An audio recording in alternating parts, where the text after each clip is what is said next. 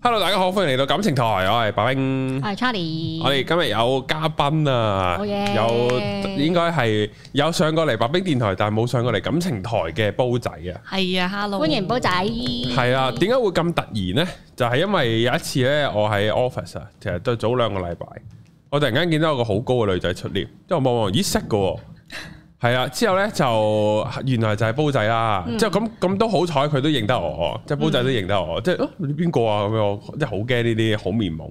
之後哎呀唔講啊，冇化妝啊，走先啦。係啊，因為嗰日我好匆忙嚟到觀塘，我係啊攞嘢兩係啊，我哦係兩個工作中間攝個時間過嚟攞嘢，因為嗰一日係 deadline 啊嗯，我攞選手包，因為我誒禮拜日跑步要跑步，所以要嚟攞選手包，跟住就咁啱響嗰個電梯大堂嗰度撞到你，但我係着得好核突啦，然之後冇化妝啦，個頭又冇夾啦，即係。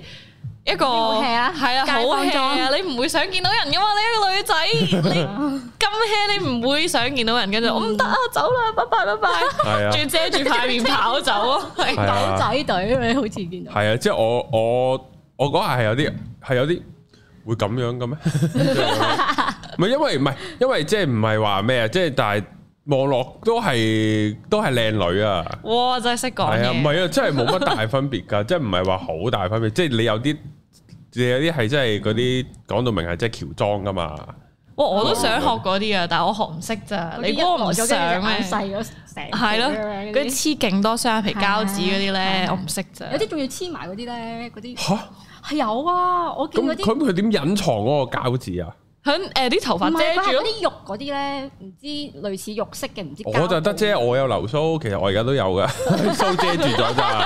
其實係有 㗎，係有收唔到面㗎，咁樣係啊。有㗎，哦，原來係咁樣㗎係咯， ，fuck！因為我慢慢即係即係叫即係即係見識得多少少咧，我就知啊呢、個女仔個妝落咗一定唔係呢個樣，啊即係有時見到啲女仔個樣。哦，嗯有啲就會知好大分別，煲仔呢啲係知冇乜大分別。我覺得誒好睇隻眼嘅。嗯，即係隻眼咧，如化果得勁唔勁？係啊，嗯勁啦，或者戴 con 咧係戴 color con 嗰啲咧，嗯，通常都會化勁啲嘅，因為如果唔係就襯唔到嗰副 con 噶啦。哦係，嗯，咁所以一除咗個 con，跟住一落咗個妝咧，就會係兩個人咯。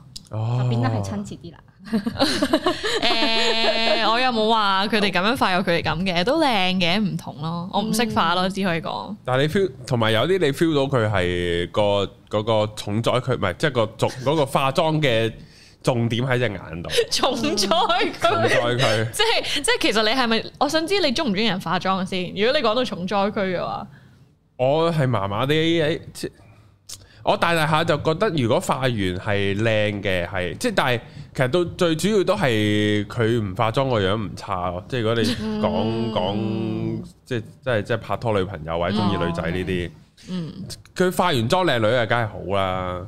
但係就算想唔化妝都唔差咯。嗯，呢個係貪心呢個係係係咁，我諗個男人都係咁噶。係我都覺得合理嘅。我係大大下就接受，因為以前就好唔中意女朋友化妝嘅，即使化啊完靚咗，都唔中意。即係當然我我啊好少聽喎呢一個，係咩？係啊，好多男人都係咁啊唔中嘅意女朋友化妝嘅唔原中因意啊係乜嘢咧？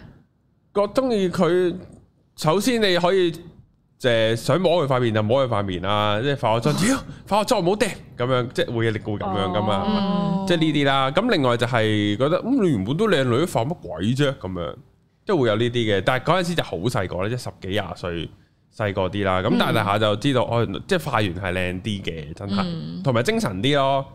即係畫下條眼線係啊又差好遠咁嗰啲啊。嗯係但如係你果唔想佢咁多男仔夾咁樣嗰啲人，有啲會係咁嘅心態咁 樣。又唔自私啲嗰 啲咧，我嘅呢你翻個咁靚做乜嘢啊？係咯，反而如果驚男仔及就係唔中意佢着得暴露啫。哦即係化化妝就冇呢個感覺，如果着得即係少布啲就會有呢個感覺。哦，但係我覺得得化妝對於女仔嚟講係佢提升自信嘅一個方法嚟㗎，即係未必係係唔係唔未必係化俾你睇，嗯未必係化俾其他人睇，化俾自己睇都得，但係自己佢化咗係啊之後佢就會開心咯。係，同埋我大大都係即係即係嗰陣時細個唔即係嗰陣時唔識咁多嗰啲即係企喺人哋角度啊。嗯即係我啱啱咪前都有講，其實我中二三開始就一定會將頭出街嘅。 即係我咧就冇諗過就係我嘅將頭咪即係女仔嘅化妝咯。你可唔可以唔將頭？屌你頭都唔使成劈嘢咁行出街啊？唔得啊嘛！係咯，咁然後哦，原來女仔化妝就係咁樣嘅概念啦。哦，嗯商標啊，真係係開始啦，係。所以我而家我諗我就明啦。如果我冇 gel 頭，但係唔知點解落咗街咧，我係唔會想見到任何色嘅人嘅，嗯頭都耷低啲啊嘛，頭都耷低啲或者咁樣行出街係啦係啦，嘅。除非超級超級超級無敵熟，係如果唔啊， 係都唔想見到。嗯，係啊，唔係超無熟嗰啲都會望住佢頭，後尾係咁樣都會有呢啲咁。我即刻喺度幻想啊，嗯，係啊，搞唔掂，喂咪同埋會戴帽咯。如果真係唔係咯戴帽 gel 頭出係街，啊係啊，女仔都會啊，女仔臭噶嘛個頭係點樣啊？即係冇洗頭。嚇，因為我唔會日日洗頭噶喎，你會唔會日日洗頭㗎？出完哦街會臭嘅喎，真係夜晚翻到去個頭開始油咯，即係可能我本身可能會夜下晝會係出頭油嗰啲啦，係，咁跟住我一定要洗咯，唔係就會成個枕頭都會有個咁。咁你咪臭油誒勤力啲換枕頭套咯。咁我又懶， 所以我選擇洗頭咯。嗯，我隔日洗一次咯。哦我哦隔日都正常，隔日正隔日常，都唔嗯好講到好似唔洗頭咁。係咯，你好似講到幾講日到唔成洗個頭禮啊拜啦唔洗咁樣，咁你就最真係耐臭試過，我最耐試過兩三日啦，我又未試過一一個禮拜日咯，我最耐試過。兩三日，唔係啊，我記得啦，我試過一個禮拜啊，真係嗰陣係哦你去嗰等啲等先野外旅行咁樣， 你個樣咧超級不屑咯，哇！你唔係啊，咁嗯冇做冇啊冇唔係冇。嗰個原因係因為我嗰嗰陣咧冚爆嗰個頭，哦，咁跟住呢啲流就晒冇 血計㗎啊嗰嘅。啲，係啦，呢入啲咗醫院嗰就正啲，常嘅咁所以就成成個禮拜冇洗，除咗嗰次之外都有嘅。咁呢啲就無可避免係啊嘅。冚爆點點解冚爆嗰個？哎，呢個好智障啊！我細， 我覺得誒十三四歲啦，咁跟住咧誒有一日想洗頭，但係唔想沖涼，咁嗯所以咧你就會烏低個烏住個身係啦係啊，烏低個頭洗啦，跟住好死唔死咧個誒熱水爐咧係突出嚟嘅，咁洗完頭之後咧我就咁樣揈上嚟，一揈跟就住就撞到 啊！係啦就撞到啦，我仲要好大力揈，因為我咧嗰種哦無我。情力係咪啊？係啦，嗰種無情力，嗰、個腦海入面幻想就係好似廣告嗰啲咧，哇，成塊頭髮嗰啲，咁嗰一種力度嚟揈上嚟，哦，哇，真係爆啊！真係咯係係。啦，跟住咧一揈完之後，因為你有水啊個身，嗯咁血呢一樣嘢遇到水咧，佢會化開噶嘛嗯，跟住就成身都係血，裸體咁滯，但係係都係血，係跟住我就衝出廳。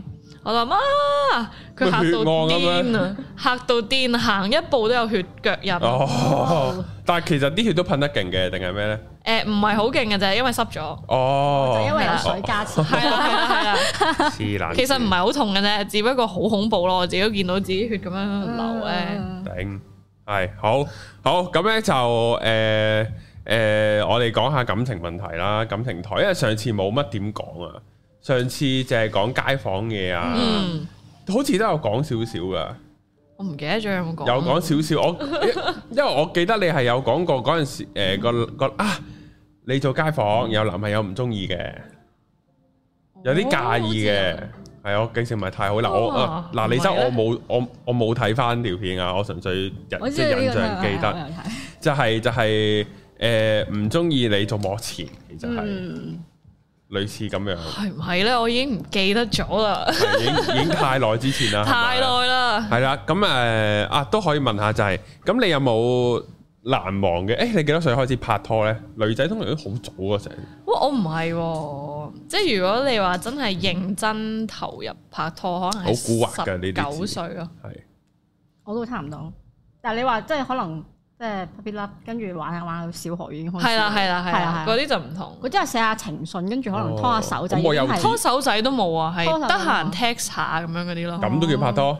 嗰陣嗰陣起哦係碼都有赤下啊，冇即係㗎真係冇㗎你好似你咁樣我有咩？錢就打佢啦，你不如學翻嚟？唔係啊！哎呀，呢 度啊呢呢度我我我有喺其他節目分享過，即係總之就係夜晚睇完無線啲節目會打 K 輪噶嘛。係想咁然後第日咧就幼稚園，咁咁嗰個女同學同我阿媽，唔係即係女同學個阿媽同我阿媽，即係啲家長就熟，咁啊放放學就就走去飲茶，咁我咧就喺個女仔就就喺個嗰個茶樓嘅台底度兩個喺度玩，之後咧就之後咧就話喂誒誒誒，佢哋會會會打茄輪㗎，你有冇睇到啊？真係咦咁核突咁樣，之後咧就試下咁樣咯，嗯，即係呢啲咧就幼稚園就係咁樣噶。哇，係你即係都好主動噶，好少打 上癮噶，次次次次就兩個一齊就問屋企人幾時飲茶，幾時飲茶咁樣，就係要打車就輪為㗎咗係打個啊車揾台睇，係 啊，呢個呢個原始獸性係有線嘅，有但係下翻係冇咗呢啲屌，唉，唔知點唔解好冇咗睇咁啊多無線咯。系啊係啊，大個唔睇無線就冇咗呢個衝動，係啊，就係咁樣咯。所以我就好奇，嗯，哦，即係咁咁，即係石下嗰啲去到十九歲先有啊，好係遲啊，好遲熟真啊，係你哋我唔知，我唔知係咪因為我讀女校嘅關係，唔係個個都識得你啲讀女校都好早噶，係啊。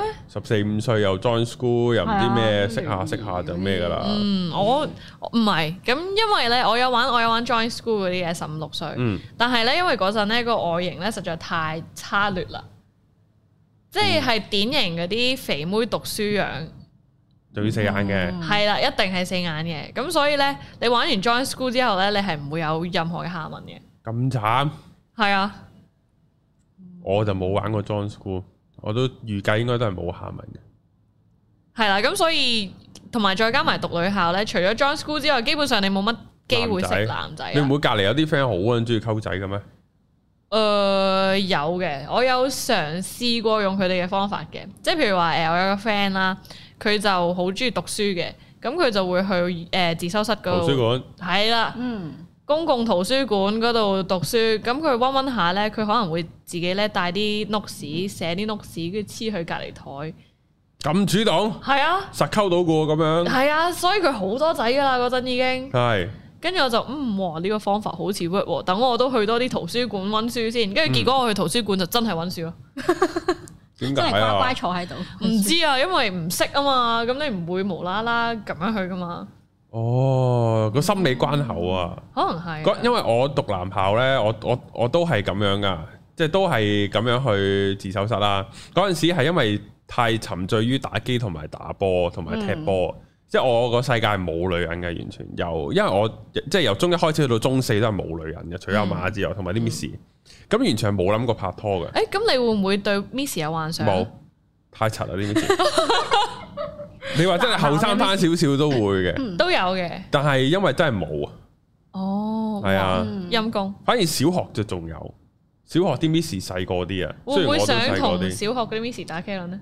咁又都冇，未至於，未至於嘅，未 OK 至於嘅，嗰個獸性未發展到。未到咁樣 樣嘅。 OK，之後去到中學就係去到中四就係日就跟個 friend 去自修室咯，嗯之後就覺得哇，之後嗰陣時就好想拍拖啦。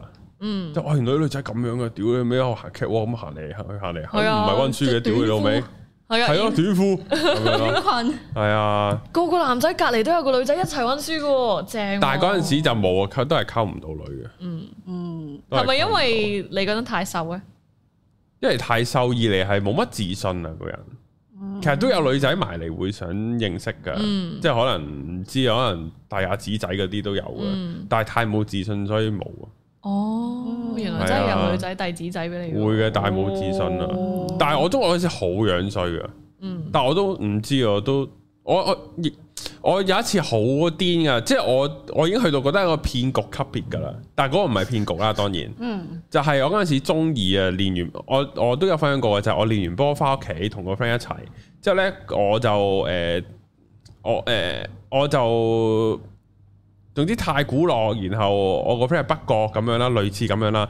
之後呢，就有個女仔坐我隔離嘅，嗯。就好似而家煲仔咁坐隔離嗯啦。咁咁咧，咁嗰陣時因為咧完全係個世界冇女仔啊，咁我就好緊張個女仔坐隔離 即，係一有異性嗰個磁場喺隔離就即啊已刻，經心跳加速啊！企喺隔離，坐喺隔離已經係係啊咁。，之後我咧就記得咧，佢佢佢都係着短褲嘅，咁我就望一望啦，咁樣之後咧望到咁多腳毛一屌咁樣，之後咧唔係煲仔冇嘅，當時嗰個好多，之後我屌好啦核突啦。之後咁樣啦，之後唔係，但係個女仔幾靚女，即係佢唔係好多腳毛，即係想有啫，即係唔嗯係又唔係話好長嗰啲，好奇怪，即係唔係嘅。咁然後我就冇乜點望到個女仔個樣，因為太怕醜啊，就冇望到。之後咧，我咧翻到屋企咧，突然間有個人打俾我，啊唔係，誒、係我個 friend send message 俾我就話，喂，啱啱坐你隔離個女仔問你攞電話，嚇，即係喺我落咗車之後問我攞電，即係問問你個我個 friend friend 去攞我電話。啊之後好撚好啊撚爆，之後我話咁你冇俾佢啊嘛？吓我俾咗啊！之後我屌你啊！俾個電話人咁冇嘢啦。咁之後唔知十分鐘之後真係個女仔打俾我，嗯係啊。之後同我傾電話啊，成日個人啊嚟。但係嗰陣時因為太窮同埋太冇自信咧，佢又約我行街啦，我話唔行，我唔係。之後咧，佢因為嗰陣時我喺柴灣讀書，佢又住柴灣。嗯，之後我就喺北角住，佢就喺北角讀書，即係啊好夾啊我哋咁嗯樣，就哦咁樣啦。之後佢有一次係直頭去到話，我咧嚟緊要移民去外國讀書啦咁樣。之後佢喺度專登去咗柴灣咧，即係佢專登唔翻學定唔知咩，但係都着校服嘅，就喺柴灣個地鐵站等我放 lunch 嗰啲。啊即係但係我逃課一天去等，係啊，，之後我就路過就同佢 say 個 hi，我就走咗啦。係啊，之後搞到而家溝唔到女，我發覺其實我覺得作業啊係啊，你作業啊有有真係有女埋身，你自己唔主動爭取，係啊，好啦，癲我覺得。我都覺得好癲呢呢個女仔都癲，而家仲有冇聯絡啊？好啦，嗰陣時咁樣冇聯絡，唔係嗰陣時本身都冇乜，係係係嗰幾日咯，哦，嗯即係佢攞電話嗰幾日咯，之後完全消失咗喺我嘅人生㗎啦。呢、個女仔我完全唔記得佢姓咩，個名係咩，完全唔淨係記得多㗎啦腳毛。係啦，嗰下哎呦咁樣咯，個樣你記唔記得啊咁？唔記得，完全唔記 Oh 得，完全唔記得，冇晒印象。係啊，即係即係會有呢啲嘅，但係冇啦，大個都冇啊啦，你見到女仔會有反應喎，咁可唔可以叫？會㗎。咁我想我想問你會唔會即係你嗰陣讀書啦，你咁多年冇女仔喺身邊，你會唔會唔敢同女仔講嘢，或者會㗎唔敢對視咧？直甚至頭係會係口吃 啊，緊張、心跳加速、手心冒汗，好辛苦㗎。好好辛苦嗯好辛苦啊㗎。唔係係完全係社恐社恐發到作，到極致啊！你唔知同個女仔講咩好噶。嗯但係我但係我同自己啲 friend 係好好傾嗰啲啦。嗯，之後識新朋友都冇問題噶，係得對住女仔，因為讀男校太耐，一對住女仔就收皮咯，咁你而家有冇好啦好翻啲啊？好翻少少咯，好翻少啊少，我覺得佢你已經應該好好啦，係嘛？好翻少少，我唔知，唔係呢個係係誒經歷呢個社會洗禮咧。其實我內心一樣都係咁忐忑嘅，即係見到煲仔，我內心都係咁樣嘅。係啊，所以佢一定要揾我係咯，假 係啊， 佢係啊，假，佢先揾我咋，係 啊，我陪佢啊我我表面就好冷靜，我內心係好辛苦 噶，係啊所以大家見我其實我明我嘅其實我唔係好想揾女嘉賓嘅 咋，即係每一次都好都好消耗我嘅能量啊，就係咁樣。呢個所以好地地唔好讀男校真係，真哦，即係係你後悔嘅到男校，但係又識到班好 friend 嘅 friend 咯。同埋如果我讀男校就會好早拍拖噶啦，當然我你覺得你會咩？一定會，嗯，因為我小學已經一年一個女朋友嗰啲嚟㗎。啊哦，哇因為你小係啊學唔係唔係我小學係成班女仔去我屋企哦做 project 嗰啲嚟㗎，係啊。好正喎， 係啊，咩小學啊？可唔可係咯以話俾人聽？唔係太古呢個佛教中華康山小學哦哇你開全名開全名，多女嘅 多女嘅，係 啊，會會幾後一黃咁樣，係啊，之後就但係因為嗰段時間你對啲女仔冇乜，我嗰陣時我女仔 friend 係放學咧扯住佢條邊咁行嗰啲嚟㗎，即即係同佢玩啦，唔係話好大力扯啦， 即係玩下咁樣啦，同啲女仔好 friend 㗎，之後一去到中學咧，幾年冇接觸女仔咧，然後再夾住嗰陣時發育。嗯嗯。即係你你無論荷爾蒙啊個腦啊變晒啊嘛啲嘢，嗯即係即係就就發覺好大鑊啦，就完全唔識溝通啦嗰陣時，嗯所以好地地真係唔好讀男校。男女校、女校，係啊我覺得女校我我冇後悔讀女校嘅，因為都我都係冇嘅，我都冇識到好多好好嘅朋友，即係我覺得讀女校嗰啲女仔咧真性情好多，純粹啲咯。真㗎，係，我覺得係即係我覺得係好似係你係男女校定咩？我係男女校啊所，以咪咁咯。即係點啊？ 即係點啊？唔係我會冇冇好容易俾一班女仔 bully 嗰啲嚟嘅，即係其實我係冇乜啊嘢，跟太住之靚後女啦就唔關事嗯，跟住之後就可能其中一個女仔嘅佢中意個男仔，佢中意你中意我，跟住就嗯就俾人 bully 㗎啦。係啊，係咁噶哦啦。好癲㗎！但佢係中意如果嗰個男仔咧，喺個無啦啦上下上下堂咧，跟住之後無啦啦喺度講邊個邊個愛你咁樣㗎，哇，好核突 啊！我覺得我 我勁尷尬。但係佢係中意你嘅，佢係同你表白嘅。係嗰啊，個佢喺男仔個堂上面同我表白咯，哇！那些年嚟嘅喎，好嗰陣時嗰一年啊跟咁住嗰我啲嚟喎尷尬到極點咯，勁尷尬。咁有冇一齊到啊？嗰個跟住冇啦，我覺得好智障。哦，咁之後用面咁嘅行阻為咗啊！你拒絕咗佢之後，冇啊，佢繼續中意我咯。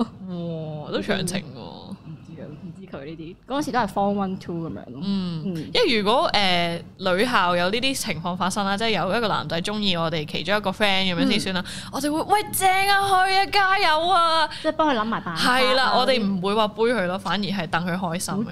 正，我義氣仔咯。如唔果係啊係因為嗰個男仔唔喺你哋圈子度，佢淨係識到個女仔。哦都係係啊男校都係咁樣嘅，都係諗計幫佢溝冇啊！女如嘅。果我哋呢啲咧，應該係會可能有啲八婆就會即係溝個男仔咯，即係可能埋佢身咁樣。然後可能再喺你面前講個男仔壞話係咯。啦係啦，唉，忽多好 boy 嚟多㗎，呢啲屌，成日叫佢拖住其他女㗎。我原先係以為女校會有更嚴重嘅，女校係完全冇嘅，冇嘅冇嘅，完全冇嘅咁係我俾我個女讀女校啦。係啊，都都竟然係咁， 竟然因為呢個原 因係等佢唔好俾咁多嚇是非圍繞咯，係係咯。冇，真係冇乜冇乜是非嘅。啲啲人以為咧女校咁多女仔咧，好多八婆，好多是非，但係係咯，我男人我我啲都冇㗎啊。我咧之前有我之前有個女朋友係讀女校咧，佢話直頭係要啲講嘢同埋嗰啲坐姿係要改㗎，因為女校太粗魯啦，坐得係啊，真㗎，呢個真係㗎。啊。誒，我哋係誇張到即係咧出，到去係啊屌！我我我即係要改啊，要要翹翻腳啊，唔好係啊擘咁大啊隻係腳啊，係啊，真㗎，真係㗎啊。方點坐啊？即係真係真係咁樣坐咯，哇，可有時會真係咁樣嗯好坐女漢㗎。子啊！跟係啊住同埋誒，呃我哋好豪放嘅位係，哇！嗰一日好熱喎，咁你知誒、呃嗯香港嗰啲校裙咧，後面一條長拉鏈咁樣拉上去噶嘛，白色嗰啲校裙啦，嗯我係着。跟住好熱咧，我哋就直接拉開個拉鏈咯。露背咁係樣，啊，黐線㗎！我我我係真係有試過咁樣嘅，我經常都係咁樣，因為我好怕熱嘅。哦嗯咁我坐最後嗰行啦，所以我露咗個背咧，後面冇人睇到，冇人睇冇到乜所謂嘅。嗯但係我哋係真係會咁樣做咯，哦，或者話呃誒如果我哋咁樣做嘅話，就會有班八婆就會話係啦。你做乜勾引人啊？係啊姣仔啱啊姣仔咁同埋樣條裙會揦到好高咯。 因為呢個位你都要遮住，都熱噶嘛，哦散熱咯哦，休高係為咗散熱咯。冇嘅，我哋我哋嗯係啊，啱女嗯女即係女女校會多啲呢啲咯。嗯好啊，係咁，你十九歲即係已經讀緊大學啦，係咪？係啊係啊就先至第一係叫啊，大係啊。 ，Oh my God，係點樣發生嘅咧？嗰陣冇啊，係翻工啲同事哦，嚟嘅，唔係同我嘅同學添，同學，唔係啊，未未唔係同學，嗯，係啦，翻工啲同事嚟嘅，跟住就識咗，都係我覺得咧，第一次拍拖咧，你會揀一個外形好睇嘅，因為細細個你都係幻想話，我想個男朋友好靚仔大隻嗯嗰啲咧，咁嗰陣就咁啱有個咁樣嘅人出現啦，咁、嗯所以就揀咗佢咁樣咯。係，咁但係之後發覺咧係唔 work out 嘅，即係佢係靚仔大隻嘅係啦係啦係啦， ，Oh my 但係 God，高唔高過你啊？高唔高？哇咁好高過你添啊！哦哇！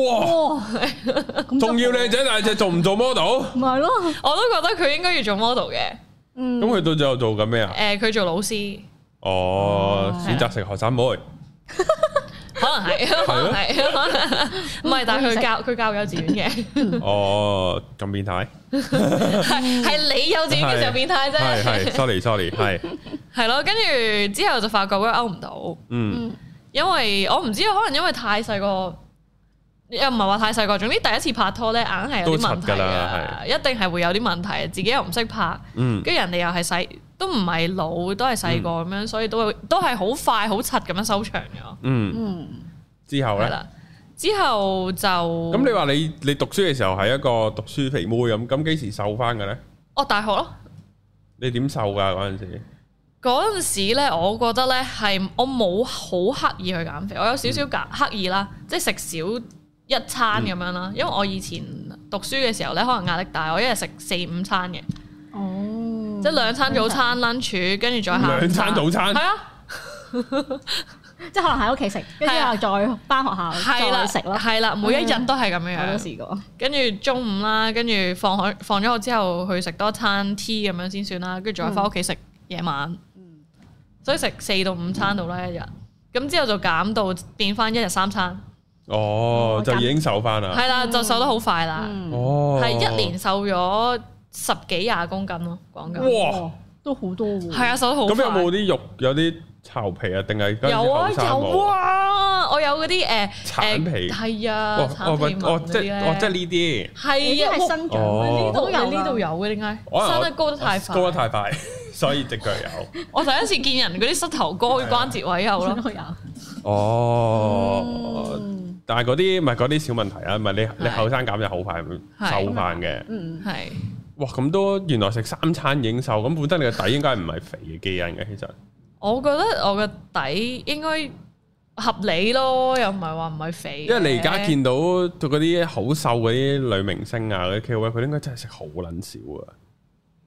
咁佢哋係為咗工作，佢哋先要維持佢哋嘅體態啫。我覺得有冇工作，嗯，純粹係唔知點解食少咗嘢咯，係，覺得係時候要減少少啦。嗯，因為我覺得誒嗰陣最肥嘅時候咧，咁係中學嘅時候啦，要着校裙噶嘛。係冬天嘅時候咧，嗰條校裙係嗰啲誒灰色絨布面一件，哦即係第一件恤衫面一條灰色絨布嘅裙嗰一種 style 啦。嗯跟住我再會喺外面咧披多件誒、外套嘅。嗯，咁跟住咧有一次咧，我就咁樣着翻學啦。我 friend 一捶打落我肚度。嗯，即係一個啊巴掌打落我肚嗰度，我都呆咗。我話：哇，你做咩啊？跟住話：嗯哎呀，我以為你唔知喺邊度咧，拎咗只只鑊翻學翻學 啊。佢以為嗰個係一個鑊咯，所以佢一嘢 好搞笑，因冚落嚟咯。但嗯係嗰個係我肚腩咯，為佢會幻想係一隻，佢係以為一個圓形嘅喎，嗰啲係啦，因為圓形灰色嘅鑊哦響個肚腩嗰度，好爆喎！即係最係肥就係嗰一個階段咯。咁而家咁減咁減咗，咁咁個初戀嗰個係減咗先，減咗之後，咁梗係減咗之後係之後啦。咁之後 keep 住都有男仔追啦。誒，可以咁講咯。嗯，咁有冇即係啲會會 feel 到啊，好似又唔好話追嘅，即係身邊會可能多咗異性嘅朋友、嗯相處咁樣咯。係咁有冇同嗰啲矮過你嘅男仔一齊啊？有呢、係個呢，我我好多人都有問過嘅，咁唔係你太高係真啦？係因為係我都覺得係嘅。但係誒、呃因為相處完第一個初戀之後呢，我就覺得嗯高大靚仔呢都冇乜冇乜用啊，嗯認同嘅認同，即係我係冇乜 用嘅。嗰陣時我唔靚係啱仔，我唔靚啱啱，仔，係即係外外觀係冇乜用嘅，最實際都係你相處到。嗯嗯咁所以我就慢慢就改咗我嗰個戀愛觀，揀男朋友嘅準則就係唔使高大靚仔噶嗯啦，但係你相處落係開心舒服咁就得啦，嗯係啦、咁之後就真係識咗個咁樣嘅人啦，即係玩得好埋嘅，可以同佢。一開始係誒呃點樣識嘅咧？飲飲嘢去飲嘢識嘅，嗰、個矮即係過佢我係隔離台定係 friend and friend 嗰啲 friend 啊？ and friend。哦，係係嗯係，一開始係飲嘢食嘅，然之後咁啊飲嘢你一定係會玩酒 game 嗰啲啦。咁、見佢都玩得幾癲嘅喎，咁我都咪同佢玩下咯，玩下又覺得相處得幾開心喎。兩個都癲癲地玩落又好放好開心咁樣樣，嗯咁所以就慢慢就試下一齊啦咁樣咯。嗯。咁、之後其實相處都 OK 嘅，都幾舒服嘅，係咯。咁追你嗰啲男仔呢，因為近嚟有個同啲 friend 討論嘅都係，嗯，就係、追你嘅男仔呢，佢哋會唔會表白嘅呢？佢哋會唔會表白？呢個係，嗯，諗下先。 Charlie 你嗰啲有冇表白㗎？通常都冇噶，就咁拖落去就算係啦。啊，咁拖手仔就真係即係代表係一齊咗咁樣咯。即係可能我哋相處過程中，佢可能即係可能 f r i e n d 緊嗰陣時，可能佢即係你知道你都有對佢中意，嗯咁佢、又知道你又有中意佢，咁嗯，即係好容易就知係啊係啊得㗎啦，拖落去係啊，哦即係冇嗰啲身體可能避開啊咁啲，即係好自然俾佢拖咁就係咯。哦，係啊，好少話即係你可唔可以做我女朋友咁樣 咯？哦因為我嘅話，我係差唔多個個都有表白噶。係，即係表白完先一齊。啊係啊，但係係一齊之前有冇做到啲咩先？冇冇冇即係已冇經表白咯，哦，OK，係啦。嗯跟住有誒，我記得有一任咧，就係表白之前佢想做啲咩，即係佢想有更加親密嘅。接係觸咁樣啦。跟住我就話：喂，你未表白嘅喎，咁樣咯。哦我直接咁樣同佢講：我話喂，我哋未一齊嘅喎，你做乜嘢啊？你有儀式感，講我哦可咗能係啦，嗯跟住佢就講，講完之後就錫咯，咁樣。嗯，先哦，哦。我我我諗錯其他嘢啫，你唔 係啫。 我以為個男仔因為我太快啦！你個進程係我 feel 到佢諗錯咗其他嘢，哦所以佢專登強調翻嗰哦度。哦，OK OK OK，我以為佢已經扎緊馬啦，之後就喂做咩啊？咁樣喂佢佢我喺我袋度摷 condom 出嚟，你做咩啊？咁樣你未表白哦，好啦，你可以做我女朋友哦，好啦好啦，之後就搣 condom，跟住我然以為之係後咁樣誒我，sorry 哋分 sorry，手啦。係 黐係線，哦 OK 嚇死我，其實係咯，我應該大部分、絕大部分都有，我印象中。即係唔好講表白，我情書都有收過，嗯即，係情書完之後先至再表白咯，有試過係咁樣咯。而家啊其實而家呢個時代係咪呢一啲咁樣嘅儀式感係唔再需要咧？唔知噶，睇下個男仔中唔中意病噶咋，中意病就會寫噶 啦，我 我過嘅，我過嘅，因為情書呢一樣嘢我都覺得尷尬嘅，尷尬。但係佢就覺得嗯佢寫個滿足自己嘅啫，其係實啊我幾深情，係咁寫啊，真係好中意你，你睇我幾深情咁樣。同埋睇下啊佢睇嘅佢時年紀候咯睇係睇一年嗰啲哦咩零零後嗰啲就一嚟就搏嘢㗎啦，啱，係嘛？真係係嘅啊真係嘅，係啊，我近排同個 friend 傾偈咧，即係佢佢同我差唔多大嘅。嗯，之後咧就佢話：哇！而家零零，即係佢咧我講每一個世代啊，即係我哋討論啊八十後、九十後係點，嗯之後我哋討論零零後係點咧？零零後就係荒淫咁樣。 即係好正經㗎，討論緊真係八十年代嘅人，哦，佢畢咗業出嚟做嘢，佢哋喺個咩環境成長咁樣，係哦，九十後咧又會點點點咁樣，嗯，喺零零後就咁樣咯，就係咁啊啦。係啊我我近排都有同啲 friend 喺度傾呢一個話題，都係誒冇乜所謂，即係方人我覺得形容得非常之貼切啊啦，嗯，係啊精準，因為我我同零零後都唔係爭好遠啫嘛，爭一兩年咯係咯係咯，真係一兩年啦，咁所以我身邊都有好多零零後嘅朋友。嗯，佢哋係真係咁樣噶，尤其是啲男仔咧，黐住自己咧，佢哋而家唔知點解咧，而家啲零零後咧好識打扮嘅，係啊係啊，個個都韓仔咁樣㗎，啊全部都係咧唔打扮都好好睇咁滯噶啦，已經，嗯即係佢買衫啊，有佢哋自己 style，所以咧佢哋好有自信嗯嘅，好多都好有自信，跟住就會造成呢個荒淫嘅 局面啦。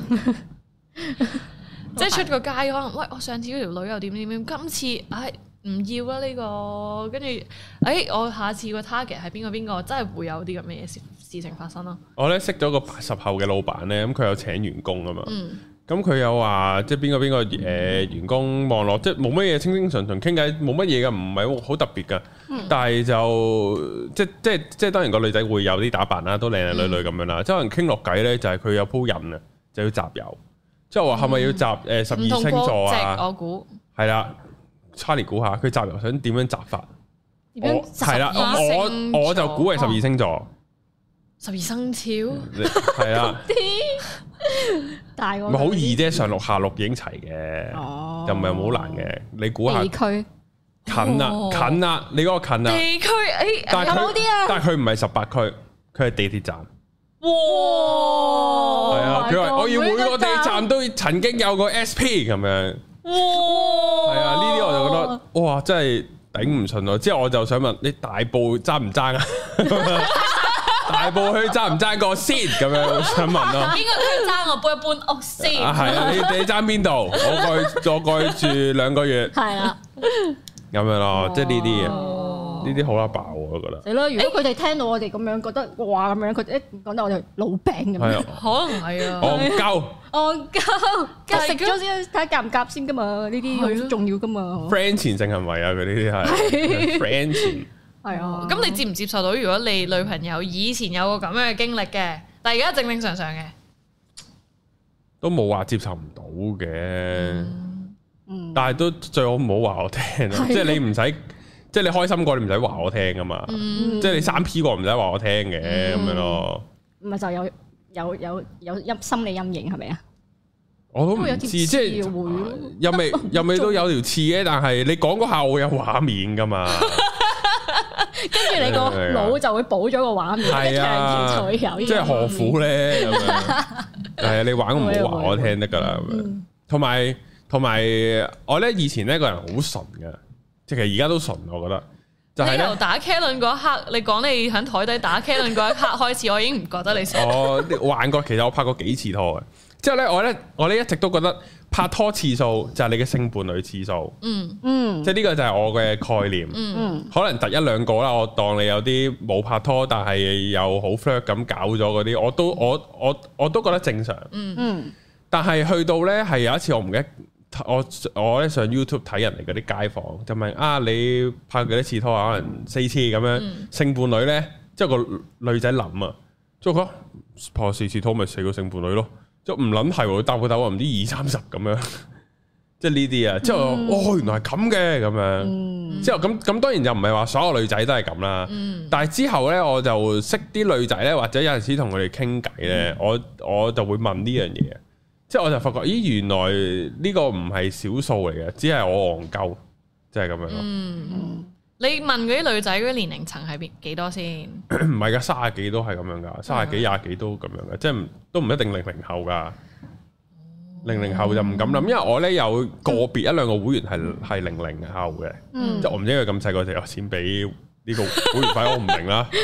好有錢嘅啲細路，但係但係我都收得唔平，我都唔明啊！嗰陣時我我成個月零用錢都冇啊，而家一個月費咁多，就唔知點我即係我唔知點俾啦，即係唔緊要啦。即係佢會分享噶，即係佢會分享就係佢啲同學嗰啲性觀念噶。嗯，之後我就發覺就係真係零零後係咁樣，我真係好撚爆炸。係，但係點解明明爭一兩年，但係冇受到點解唔係個真 因為我真係九十後咯，真係爭咗少少就係嗰少少？我都係真係爭佢少少。誒，我可以分享下我個學生，我之前誒補習啦，咁樣有個學生咧，佢嗰一年陣後十誒，佢個總之嗰陣十四歲啦，我嗯教佢嘅時候，跟住佢係國際學校讀嘅。嗯嗯咁而家咧嗰啲零零一零後啦，好中意玩 Snapchat，零零後一零後好中意玩 Snapchat 噶嘛。嗯嗯原來佢哋玩 Snapchat 咧唔係唔係儲火咁簡單，佢係會 send 啲閃卡俾人。哦係啊係啊係啊，狂聲係㗎，啊，十四歲啫喎，但係我心諗，係因為啊，我見到佢咁樣做啊，嗯啊佢有時咧我唔知佢係咪 high 錯咗 send 啦，埋俾你。 或者佢真係好自戀、好自豪自己嘅身體啦，嗯佢係會 send 埋俾我啦。哦，所以佢係孖聲咗出嚟， 跟住我就覺得我我唔知呢一個係一個但係咩佢價係值觀啊！ 佢係自拍遮遮掩掩咁拍啊，定係坦坦露露咁樣拍噶？誒自拍遮遮掩掩咁樣拍，哦哦對鏡拍咯，主要係通常呢啲係拍咗拖之後先至冇啊，冇拍拖啊，但係佢誒好誒喇爆。 Snapchat 有好多個男仔，全部都係 flirt 緊嘅。嗯嗯亦佢又話佢當係拍緊拖咯，喺佢嘅角 度，嗯，柏拉圖式我都唔知道點啊。會啊但係？send 呢啲圖都拍係得到，啊，都冇出嚟咩？唔係有出嚟咩？你唔知啫，即係佢 send 圖就 send。哦咁 OK，係咯但係死啦佢我十哋四太奸歲啫喎，跟係住啊我就覺得好，我唔知啊，我仲係如果我十四歲嘅時候，我都係做一個獨撚讀書嗰啲肥婆，係，嗯邊個會識呢啲嘢啫？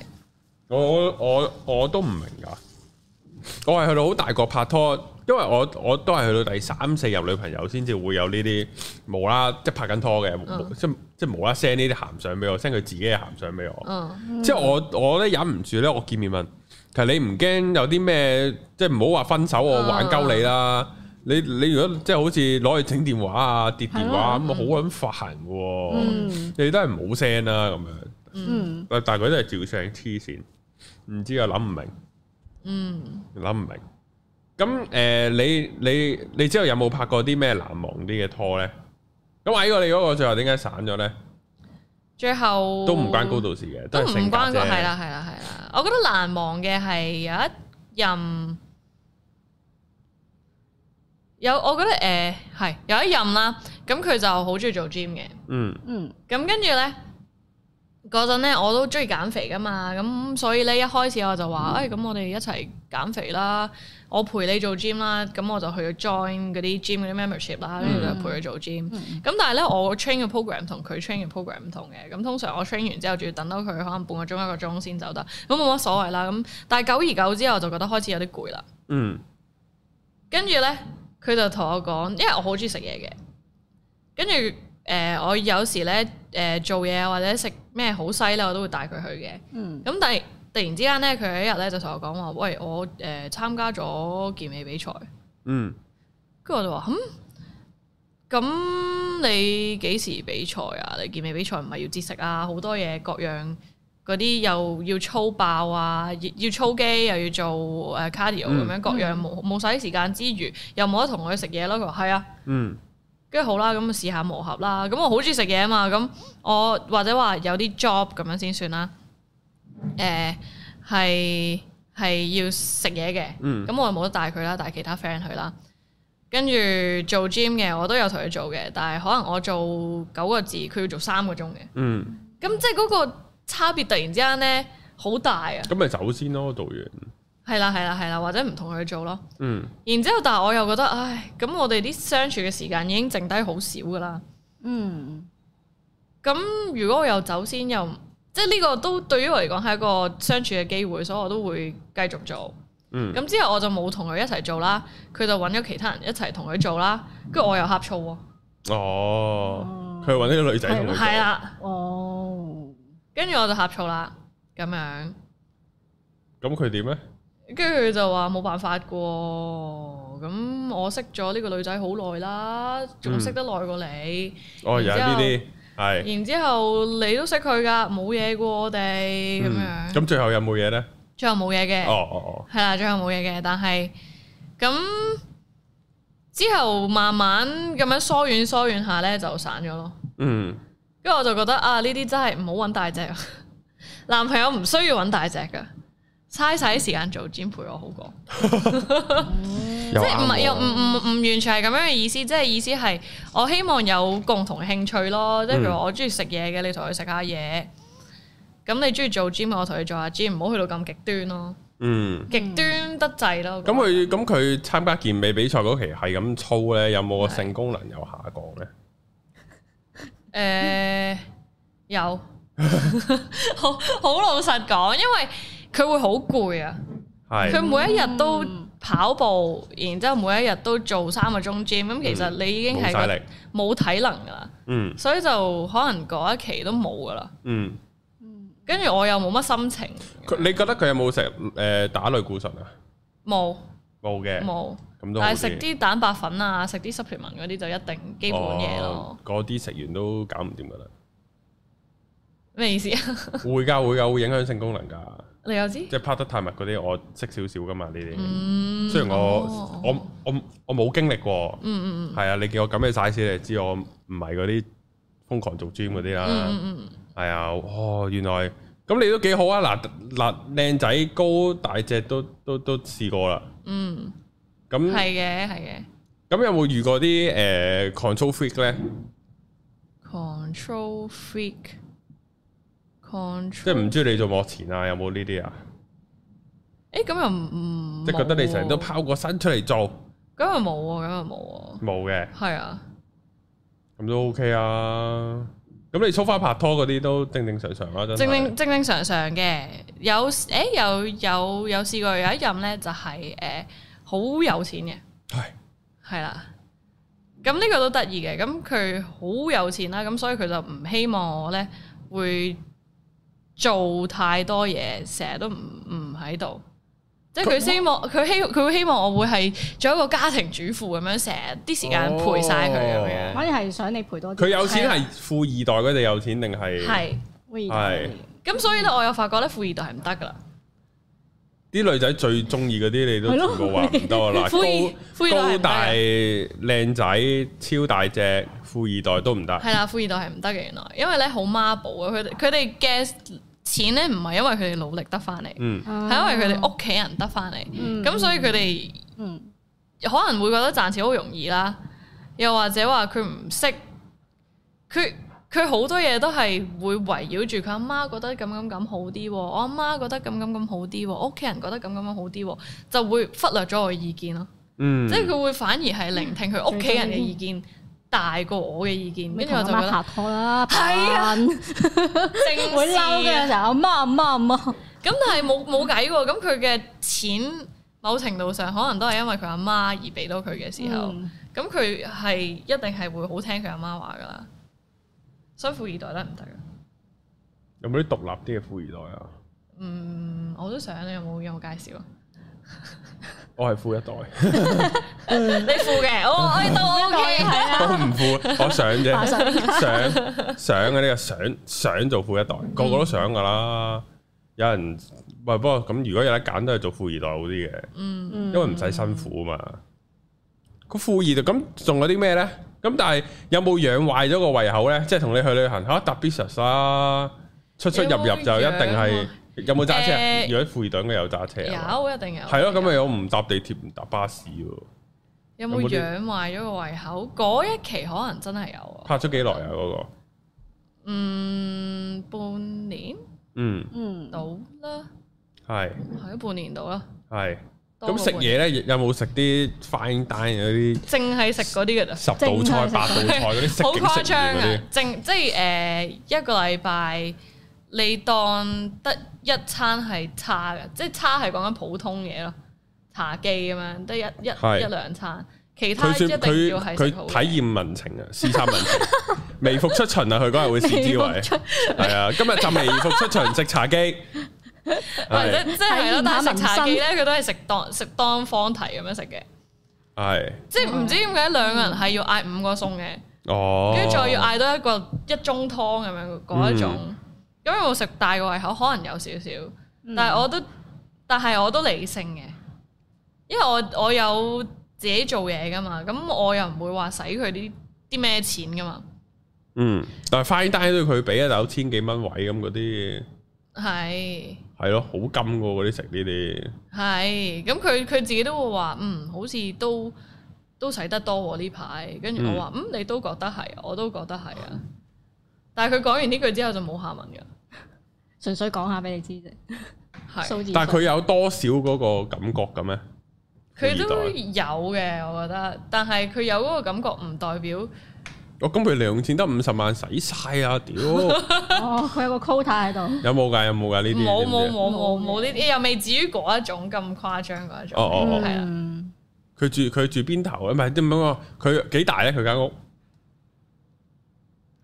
嗯，定係獨立屋嚟嘅？幾棟咯，幾棟？幾即棟係嘅嘅即係獨佢立有屋嚟嘅。係啊係啊。哦，嗰啲咁真係有錢係喎，咯，都真係呃唔到喎，真係有錢。係啊。咁但係咁跌散咗點解咧？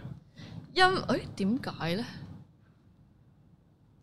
因為佢想你唔做嘢，但係你想做嘢，嗯，係咪啊？誒，哇！呢、個唔係有，我覺得係因為咧，佢未放得低之前嗰、個吓，哦，竟然係咁係啦邊，人咁？因為佢都會同我講佢之前嗰個係點點點咁忘鳩，係係啊啊拍咁拖我好聽罩㗎忌嘛，講咁我 X 聽㗎嘛，冇乜喎，所謂㗎，咁我聽㗎嘛。但係之後真係散咗之後，佢就同翻我講話，喂，我同翻之前嗰個一齊。嗯，我就哦，咁我明解啦。但係係你飛佢定之後佢飛你，即係點樣定係不了了誒之係嗰不了啲啊？了之嘅，係不了了之嘅，即係嗯突，然之間就唔知點解咁樣。唔知點解冇聯絡，少聯絡，係跟住咯就慢係慢談咯咯。係咯，因為嗰嗰一期我就覺得，唉，我工作上啲唔如意，有嗯啲唔如意嘅嘢，嗯跟住同佢信任嘅問題，有啲信任嘅問題。嗯係咯，跟住就開始關係惡劣，跟住就開始不了了之，跟住之後佢就同我講話，誒佢同翻佢個 ex 一齊啦咁樣。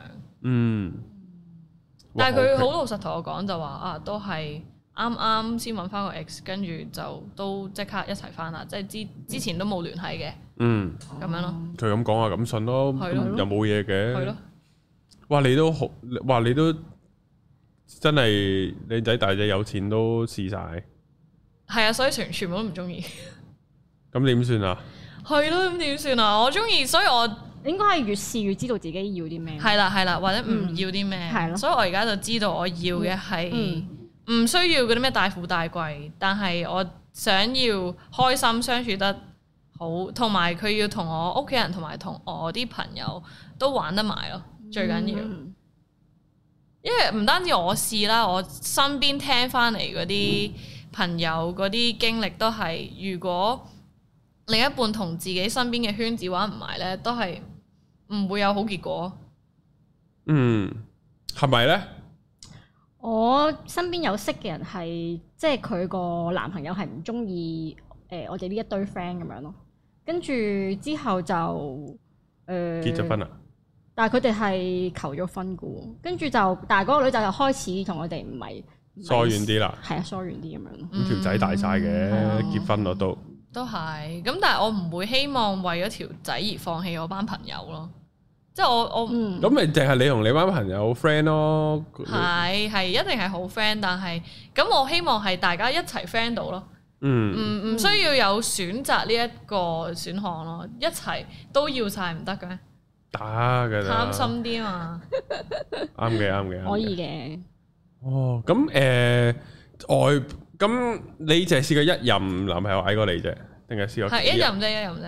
哦，即係嗰啲又大隻、又富二代、又剩嗰啲都仲要高過你，係啊，好好條件噶咯喎，真心喎，我覺嘅，我覺嘅，係嘅。係咯，即係其實你咁個富二代靚唔靚仔咧？ O K 嘅，高嘅都係高過你嘅。哇！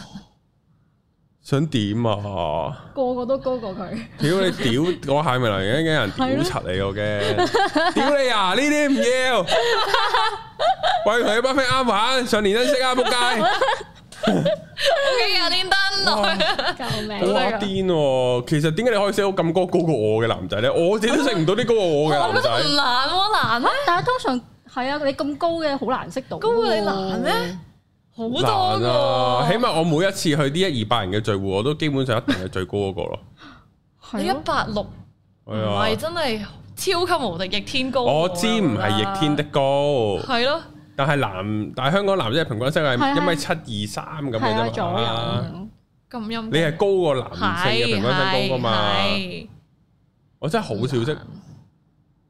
嗱你嗱你就係係，我講都覺得係少嘅。嗱香港嘅名人有邊個高過出名嘅有邊個高過咧？得兩個，嗯係一個叫霍哥，一個叫一一九九三。三冇啦，係冇咯呢嗯毅力啲毅力毅力，壓力解過我㗎。唔係啦，毅力一九三啊！點解同我點解我望落點解咁樣嘅？哇！我話翻俾佢聽，因為佢可問能下佢可咯，能冇你咁瘦啊，唔知因為你瘦睇係咪落啊再高過我咧？我唔知啊咧。佢高過你㗎，佢一九三，佢成日都話佢以前成日都話佢係 CS 一九三啊，好啦好啦好啦。嗯系咯，所以我好真系極少，係我都覺得少嘅，所以你咪要 mark 住咯。 即係如果係我嘅話咧，我會當然啦，我我唔係話完全唔睇樣啦，樣衰污污糟邋遢嗰我唔得啦，最好都係高過我嘅，我都會希望。嗯，咁如果一個場合我見到一個嗯幾高大喎，個樣都 OK 喎，單身喎，我就會有個興趣想了解佢噶啦。嗯，即係你係會主動嗰啲嚟嘅。我會 passive aggressive 咯， O K，即係我 可能會 send 啲 signal 俾嗯我嚟佢主 send 動啲閃翻卡俾我。佢先。 哎呀，撳錯唔好意思，係好在我唔影啊，我唔影啊，我係驚我係驚係外係泄啊，係。係係， 即係可能誒誒、呃呃一個一個場一個局 friend 搭 friend 咁樣，嗯跟住我可能就會話喂一齊玩啦，嗌埋佢，但係都嗌埋大家，嗯，啊就唔好咁明顯。係啦，係唔好咁明顯，咁樣玩下玩下就可能就會開始熟落啲，傾下偈咁樣咯。嗯，嗯，我咧之前識得有個女仔咧，米六幾咁樣啦，唔係話即係偏高啲啦嘅女仔，算係偏高啲噶啦。我我想講我我呢個身高嘅女仔咧，好難諗咩叫做偏高啲嘅。如果你講一六幾咧，我唔覺得係偏高啲。不過好啦，原來你覺得係偏高啲嘅。OK，我覺得女仔高過米六五就叫高，哦米六五係嗰個準則，我覺得係中間數咯係誒米六五一七零一七零就一定係叫做高，高，嗯係係啊啦，啦，高過米六五，我覺得已經要偏高噶啦，我覺得哦，高過米七就高噶啦，真係。嗯咁然後就誒嗰個女仔唔知都係拍過一兩次拖咁樣嘅。嗯之後佢都係有個 ex 係，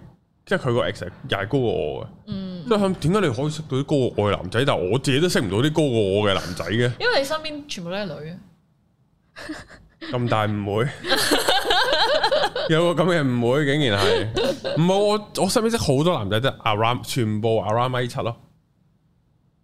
你你諗下，我而家呢個白冰電台圍埋嗰啲人，哇！最高嘅係阿英哥啦，啊，同你同你有得揮咯，即係但係高都啲都咯，都英唔哥過啦你，但咯。係都冇米八，都唔到米八，可係啦能差唔多先到米八。嗯，其餘嗰扎係全部 under 一一七五嘅係喎，啦，一七五。係啊啊，唔係一七幾嗰啲我都 OK 嘅，只不過咁啱啫，我覺得冇得咁啱 嘅。嗯，咁啱啫，我覺得咁你男，咁你之前矮過你嗰個幾係幾高咧？佢米五，智慧咩？哇米五嘅話，我得唔得咧？我喺度諗唔。係咁咁嗯咁矮過你嗰個幾高啊？佢報稱一六九啊，咁真係唔哦高，當係先咯。但係你同佢一唔過齊，啊你會唔會？即係你都唔會着高踭鞋嗰啲嚟嘅。 我唔會啊，我唔總會着高踭啊我鞋，攞個景定贈慶啊！而家係唔係，就算同高過我一齊嗰啲，我都好好少少哦着嘅高踭鞋，因為我怕腳痛咧，純粹。嗯但我有嘅，我有，我會着嘅。如果係嗯誒高過我嗰啲，我會着嘅，同埋但係少咯。即係你唔好講高踭鞋啊！如果你同我矮嗰啲男仔，你就唔着得好，即即係你 Timberland 有啲好厚底兩寸咁樣噶嘛。佢着咯，我唔着咯，係係啦，你係着對人字拖咯。係我着 Converse，跟住佢着 Timberland，再攝三個鞋鞋墊咯。哦，佢會攝鞋墊嘅。佢誒佢唔會，哦，係。嗯嗯咁咁咁個 range 有幾？即係咁最高嗰個有幾高咧？兩米一米九幾咯，九哇，好高九幾喎，超喎！高，你啱埋佢都係去心口嘅啫喎，係嘛？膊頭喺廿 cm 咯膊頭咯，膊頭咯哇，。好觸目嘅喎，行出街。係係啊，係啊地鐵已經要咁啦，係啊係啊係咯，側住個頭咁樣行入去咯，係啊係啊係啊，係㗎。你巴士你係上層都頂噶嘛，個頂一頂，頂頂啊頂啊頂得幾金添噶嘛，上層嘅哦話， ，OK 頂咯，未至於金嘅話，嗯你就你就應該要係啊要打側側晒㗎啦個頭係咯啊，所以你應該唔坐上層啊，我都坐上層嘅，坐近呢個樓梯位咯，所以唔使側住行好要遠咯，係啊，要要側住行噶。哇，咁我行出街咪真係好誇張㗎㗎，其實係誒有一任就係誒咪就係初戀嗰個，又高又大隻。嗯，即最係靚真係仔，嗯 model 身形咁樣，又 OK 靚仔啦，我覺得會會打扮咯。咁跟住有試過同佢誒出街，咁嗯嗰陣聖誕節嚟嘅，好似去 AIA 嗰啲嗯嗯玩啦嗯。跟住誒好搞笑喎，有個南亞裔嘅咧就行過嚟話：哇，you are so handsome，can I shake your hand？咁搞笑，係啊。靚仔到咁，即係會係咁樣樣，跟住你會 feel 到其實你掉就算掉公仔啊乜嘢都好啦，隔離啲人都望住你係啊嘅，哦係啊，嗯即係會哇會有嗰啲情況嘅。佢佢佢就係米九幾，佢誒一米八九，哦，都嗯高，哇，真係殺晒喎呢啲。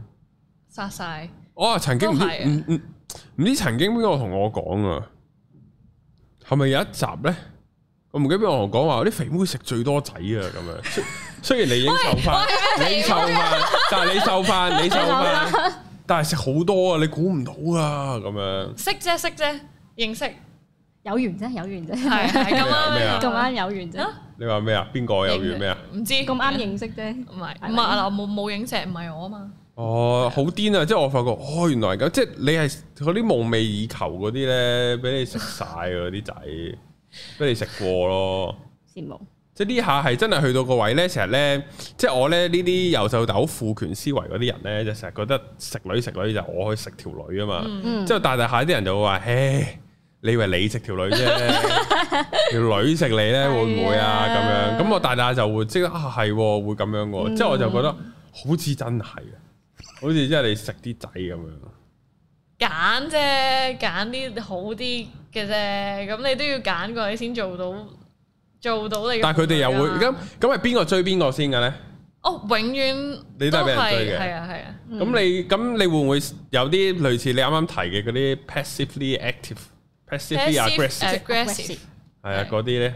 有冇呢啲？因為因為我呢我呢再大大下呢，即係我呢同啲成五十幾歲嗰人傾偈呢，嗯，我呢喺度講就係、哇，其實我發覺啲女人好蠱惑㗎，真係真係好撚蠱惑佢又㗎。仇女啊，佢又，係啊，之後唔係，即係佢哋對個情， 佢哋對個關係嘅操控啊，即係無論係識仔、flirt 仔定拍拖嗯嘅嗰個心思，或者佢哋諗嘅嘢咧，係同男人完全唔同啦。嗯然後男人係注定一定係輸嘅。即係喺喺呢啲情況底下咁樣，嗯即係我唔知啊。咁當然我都會見到有有即係有啲女仔會死心塌地啊，俾男仔 hurt 啊咁樣。咁、嗯但係我諗 overall 平均嚟計係女仔係好好多嘅喺處理呢個情況方面。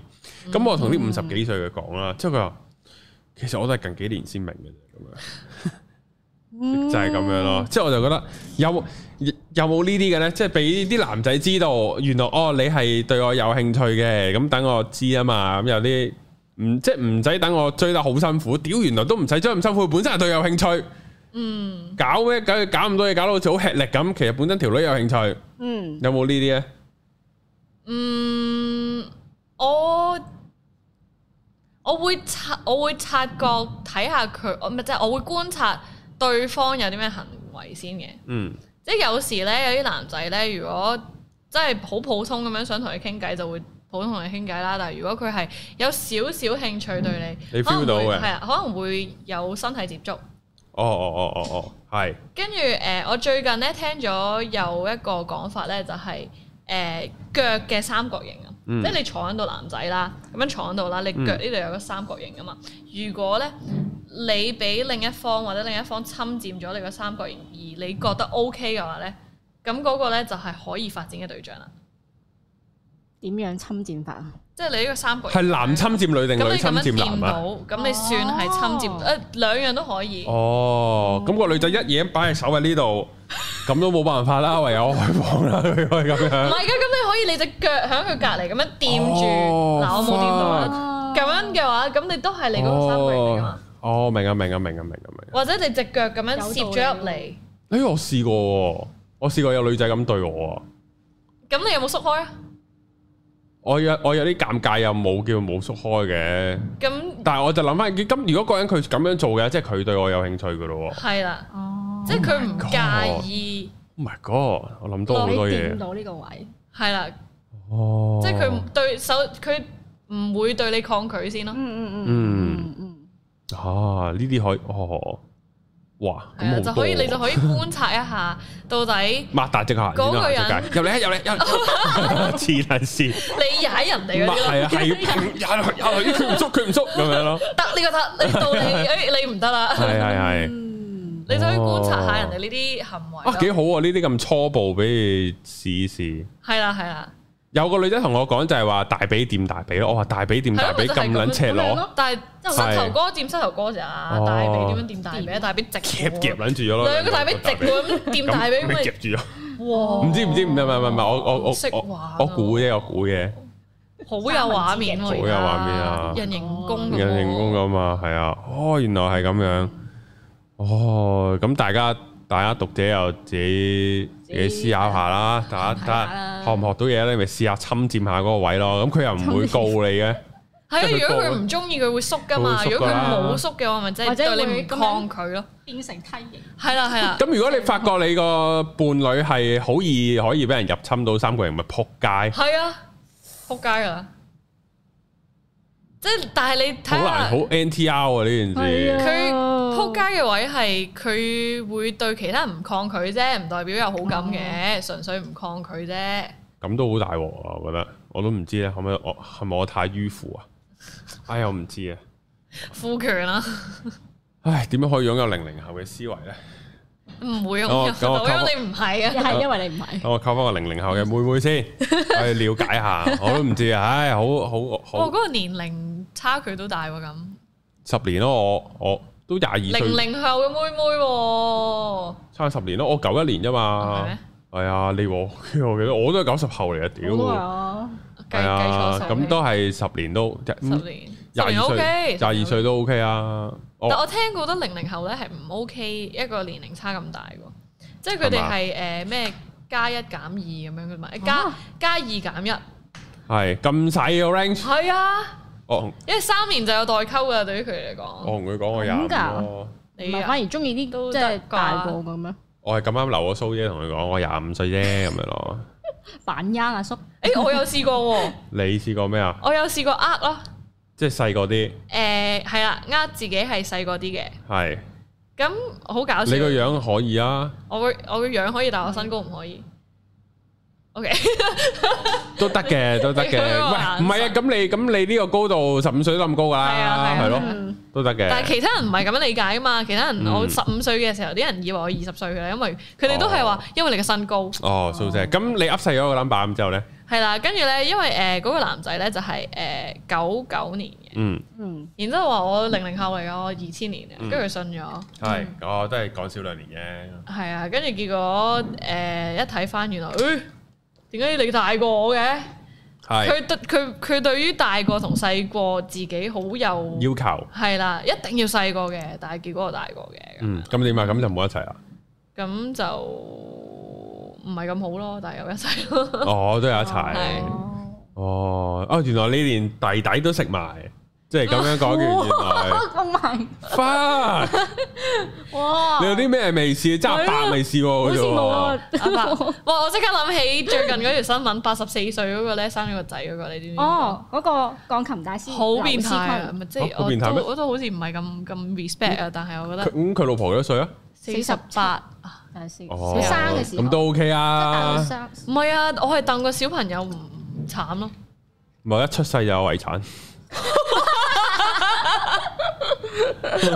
佢都未知啊阿爸係邊個之前已經有一筆遺產等某咗，程度上係嘅，某程度上係嘅，但係哇，係唔知我啊我我唔開心啊咯。如果我阿爸係咁樣，但係八十幾有心有力都好嘢喎，係啊都唔係咁容易喎所以寶刀未老咯，下面八啲十 caption 幾全部都係係喎，係啊，啊，仲要逼到佢出嚟，所以我懷疑應該冇乜點喐係醫㗎學啦，啊我覺得。我哦，懷疑係醫學技術但係都啊係咯，射到出嚟都勁，係咯，係咯，八十我都想象唔到八十幾係仲有得點樣，用嘅咩？八十幾唔知啊真係。好勁喎，真嗰係。啲機能都可以衰衰退啦，可能真係身體好好鍛鍊開。啩，唔知想我象有。四十幾生都犀利啦，四十尾嘅咯都高齡好高齡㗎啦，啊我已經 feel 到我同十年前嘅我已經差好遠噶啦，喎，有啲咩分別咧？我想知道。好多好大分別啊！嗰陣時可以呢度超時啲喎，誒、可以嗰陣時可能個女個女朋友去咗旅行幾日冇見，之後一見翻就哦屌腫晒，爆屌一爆房直落成晚狂搏咁嗰啲可以噶嘛？廿哦但係得廿幾歲先得㗎咋，之後去喂到但係你嘅對手都要勁噶嘛，佢唔可以話誒、呃辛苦跟住制止你哦啊咁都後生嘅，唔係佢都好，可能佢都去咗。女戰士系啊，佢都女戰士啊，所以就唔係啊，但係去到唔係我我我呢、個故事咪後再講，係啦、但係但係去到我諗開始挨近卅歲就已經唔得咁樣噶啦，你啊，係啊，已經係開始老啦，嗯即係唔可以咁樣成晚咁樣屌咁哦黐撚錢咁樣唔得噶啦，係啊，嗯，你有你你有啲鄙視眼神我見 到，哦，真係慘原啊！ 來係咁樣嘅。係啊，垃圾咁樣，係 啊，係啊，我哋唔我好啦我我唔好再自取其辱啦。喂，啊唔好再話你自己係啦啦，，係啊，咁咧今集多謝煲仔上嚟啦，好勁多啊！謝今集啲內容係啊，竟然好豐富啊，我哋，係咯，嗯，係咁啊，有緣再嗌啊煲仔上嚟啊要，好啦咁啊大家多謝 follow 煲煲仔仔 I G 啊要，係係啦，啊下條片見，拜拜，拜拜。